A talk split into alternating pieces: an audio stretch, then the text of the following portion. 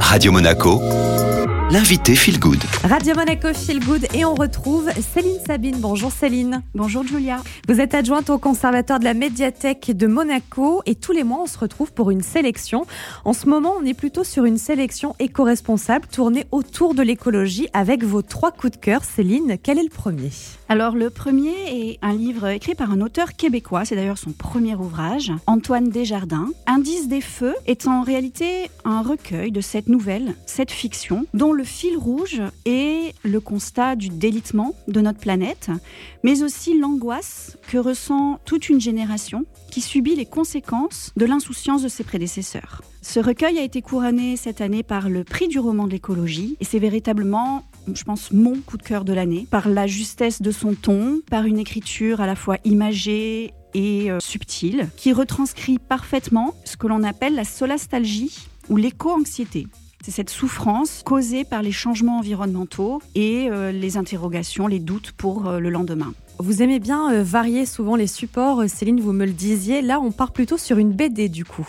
Tout à fait. Amalia, Dodd Picot, qui a été euh, publié chez Dargo. Donc Amalia, le personnage principal, s'efforce euh, d'être une femme modèle. Elle éduque ses enfants, elle s'occupe des repas, range la maison, trie les déchets.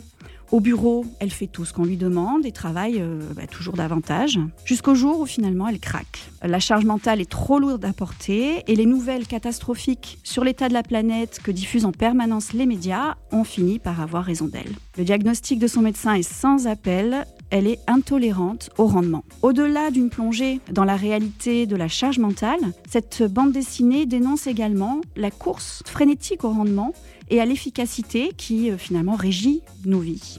Alors attention, sous ces airs alarmistes, ce livre réussit tout de même à donner une lueur d'espoir. Et je vous laisse découvrir comment Amalia va petit à petit remonter la pente en changeant complètement ses habitudes de vie. Et je vous promets que cela donne à réfléchir.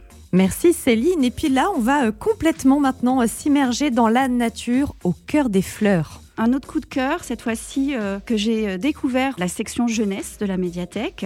C'est un documentaire très joliment illustré, Fleurs de saison, d'Emmanuel Kessir le Petit et Léa Maupetit, édité chez Gallimard Jeunesse. Alors au fil des saisons, on découvre les origines des fleurs. Alors certes, nous en connaissons la plupart, mais on se rend compte que nous ignorons beaucoup de choses sur ces fleurs. Euh, ce livre regorge d'anecdotes, de légendes sur l'origine euh, du nom des fleurs, ou bien leurs petits secrets et même leur pouvoir. Céline Sabine, merci beaucoup. Si vous voulez retrouver les coups de cœur de la médiathèque de Monaco, rendez-vous sur Spotify, Deezer ou encore au chat en tapant Radio Monaco Feel Good.